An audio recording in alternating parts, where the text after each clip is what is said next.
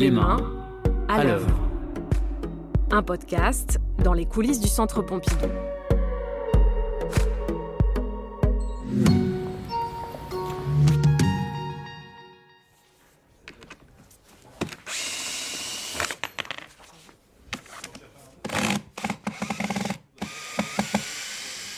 Il y a plusieurs métiers dans le milieu de l'art. On en fait partie. Je sais que mon métier intrigue pas mal. C'est vrai que c'est pas connu. 86 dessins de Jean Dubuffet sont de retour. Ils étaient en Suisse pour une exposition hors les murs. On dévisse et on ouvre les cinq caisses en bois dans lesquelles ils ont voyagé. Je suis euh, Franck Buisson. Je travaille à l'atelier d'emballage du Centre Pompidou depuis euh, maintenant euh, 27 ans. Euh, ça commence à faire, oui, un petit peu. Et mon métier est emballeur d'œuvres d'art, euh, qui consiste à euh, protéger euh, les œuvres dans chaque déplacement. Elles voyagent euh, dans le monde entier. Ici, c'est un atelier menuiserie. Et à côté des tables pour pouvoir emballer les œuvres avec des papiers différents. Bah, ça ressemble, je dirais, le roi Merlin. Quand il y a la panoteuse, quand vous allez couper un morceau de bois, et bah, en fin de compte, nous, on a les mêmes ici. Sauf que nous, on fabrique des caisses. Voilà. Mais c'est un atelier menuiserie. Et à côté des tables pour pouvoir emballer les œuvres. Alors, c'est un retour d'expo de Martigny en Suisse, d'où j'ai fait le convoiement. On va me dire, j'étais sur place avec euh, des collègues à moi. On était trois sur le démontage de cette expo de Jean Dubuffet. En fin de compte, là, on est en train de déballer les œuvres qui rentrent dans la réserve. Alors, je suis en train de les pointer, là, les lister, et euh, je vérifie qu'il y a bien tout. Je regarde l'état aussi. C'est des dessins. C'est beaucoup de dessins de Jean Dubuffet. Vous aimez bien Jean Dubuffet, vous? J'aime bien, il y a de la couleur, il y a de, les- il y a de, la, il y a de la vague. Il y a du mouvement, ça, ça vous plaît? Oui, oui. Et puis de la couleur. Oui, il faut me dire le numéro comme ça. euh, Là, c'est BK. Hop, BK4. BK5 BK6 Il y en a un petit paquet à me contrôler. hein. Donc vous vérifiez Moi, c'est ma liste de retour ici, pour le centre. Euh, J'ai 86. Là, vous en avez 86 à vérifier. les 5 caisses, ouais. Donc là, vous, vous vérifiez qu'elles sont bien là. Vous faites une. Elle euh, rentre à la maison. elle rentre à la maison. Il faut bien vérifier ce qui est parti. En fin de compte, c'est des constats d'état.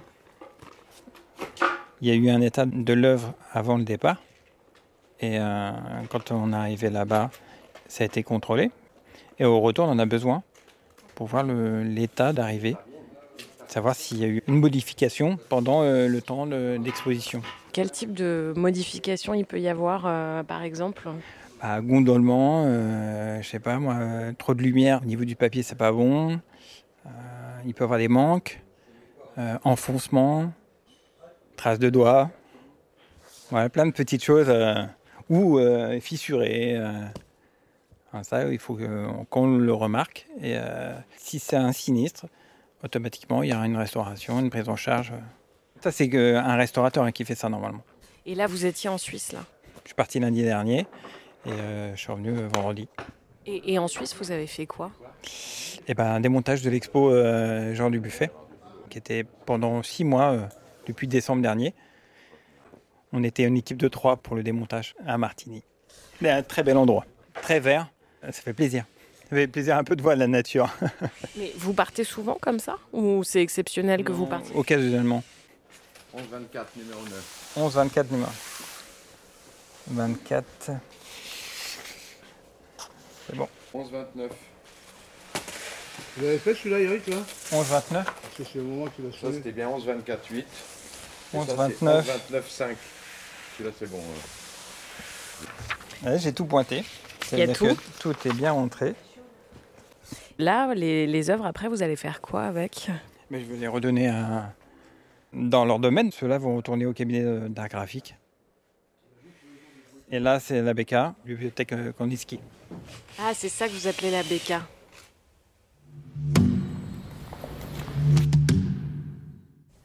Ça met où?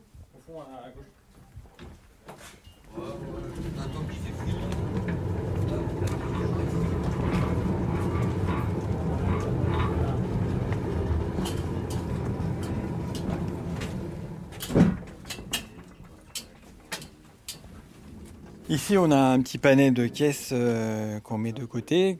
Euh, quand c'est de retour d'expo, on essaie de réutiliser. Mais nous, on les utilise pour, euh, bah, pour des œuvres en stockage.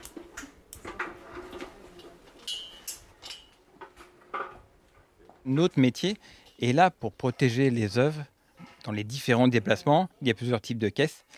Bon, c'est sûr, c'est du bois, c'est même du contreplaqué avec un barrage. Un barrage, si je vous dis barrage, ça va être compliqué. C'est des barres de bois qui viennent s'assembler euh, à la plaque. On construit tout autour euh, six plaques et après on fait une forme de caisse. Voilà. Et les caisses, elles sont différentes en fonction de l'œuvre. Et bon, on le fait sur mesure. C'est du sur mesure. La caisse, euh, on va dire standard, nous on appelle ça la caisse musée. C'est celle qu'on demande pour euh, un prêt euh, qui peut aller dans le sud de la France, voire l'Europe, mais par camion. Parce que de toute façon, les camions aussi sont climatisés. Hein, Et la caisse classique, on va dire, à l'intérieur, c'est juste les parois en, bois, à l'intérieur, un peu de mousse, et après, on a l'œuvre. Et après, on, va commencer à être plutôt dans les prêts, euh, tout ce qui va être euh, aérien, on va mettre des caisses plutôt climatiques automatiquement, quand on va dans les pays un peu humides, euh, il faut bien isoler les, caisses. Dans la caisse climatique, il faut peut-être penser comme une glacière. Il y a des parois qui isolent à l'intérieur. Comme ça, il y a un choc thermique qui est moins, moins fort. Quand ça sort de la soute d'un avion et que ça va sur le thermac, s'il fait 40 degrés, eh ben, la température va prendre progressivement. Il n'y aura pas ce choc euh, thermique. Vous parliez des pays humides. Est-ce que vous pourriez nous donner un exemple? Au Vietnam, parce que le Vietnam c'est hyper humide, on sait que c'est. Euh, J'ai pas de cas précis, mais en, en tout cas, euh, on sait très bien dans ces pays-là, il faut doubler de vigilance. Par exemple, les sculptures en bois, ces variances de température, elles vont pas aimer du tout. Qu'elles vont s'imprégner de l'eau, et après ça va sécher, et là, ça commence les fissures. Ça, c'est les restauratrices qui vous le diront le plus. Mais euh, bon, par expérience, je sais que ça joue. Alors, vous parliez des sculptures en bois. Euh, Il y a d'autres types d'œuvres qui sont plus sensibles que d'autres? Ah oui, oui, il y a les, les toiles, les peintures. Les peintures aussi, elles absorbent euh, l'humidité, et puis euh, après, dès que ça sèche, c'est pareil, ça se rétracte. Il y a des gens qui voudraient toucher. Ils peuvent pas, mais nous, on est obligés. on est obligé de toucher. Quand on a une œuvre, en fin de compte, c'est à nous de trouver les techniques d'emballage. Il n'y a pas euh, spécialement un stéréotype. On va imaginer. Et ce défi-là, c'est valorisant quand on crée quelque chose, parce que nous, on crée quelque chose autour de, de l'œuvre, on fait d'autres œuvres. Principalement, euh, celles qu'on emballe nous, elles vont euh, dans notre lieu de stockage.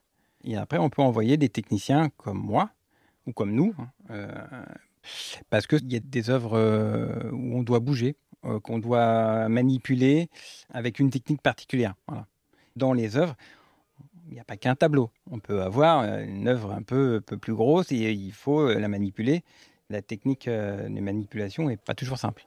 Est-ce que vous pourriez nous parler d'une œuvre comme ça qui a été euh, particulière à manipuler euh, Eh bien oui, il y en a une pour moi qui revient assez, euh, bah, pas régulièrement, mais presque. hein.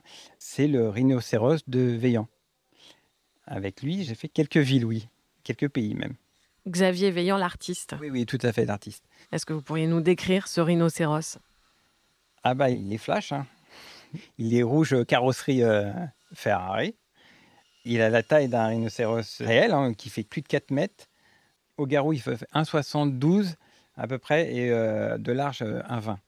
Voilà, c'est une belle bête. c'est pas ultra lourd.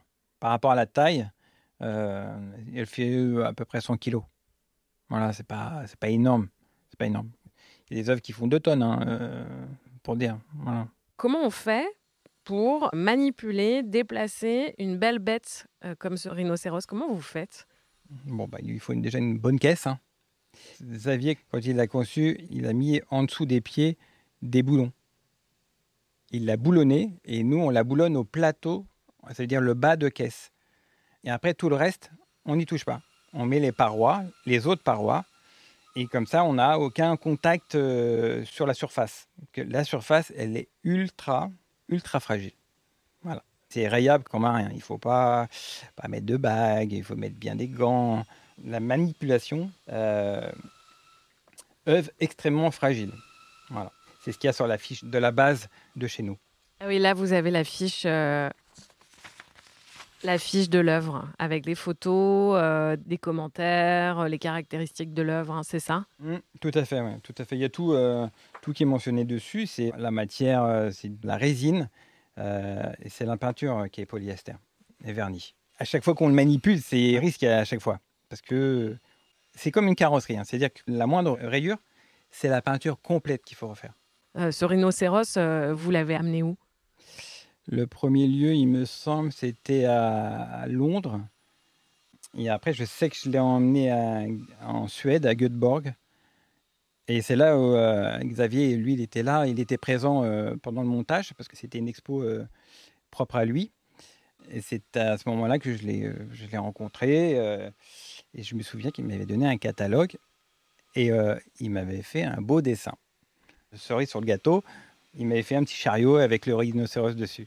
Une dédicace Oui, une dédicace, ouais, à l'époque. Et après, où est-ce que je l'ai emmené euh, À Monaco, extra large. C'était une, expo d'œuvres un peu volumineuse. Et euh, de Monaco, elle est partie à Mont-de-Marsan et euh, à Quinson, dans le sud. Elle a fait, euh, elle est partie pendant un an.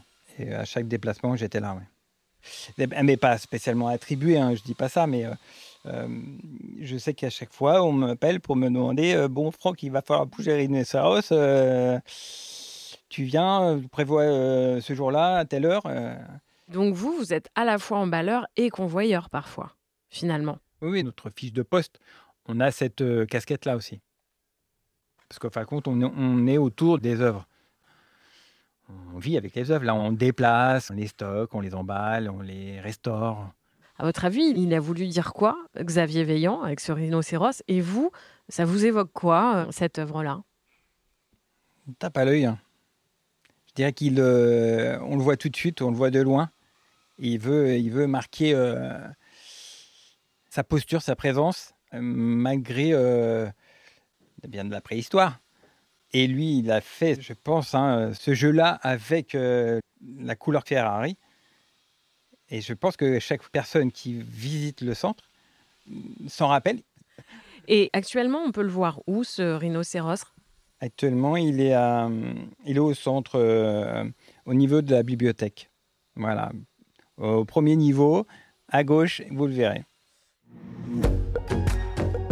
Vous venez d'écouter Les mains à l'œuvre, un podcast du Centre Pompidou. Merci et à bientôt pour une nouvelle rencontre.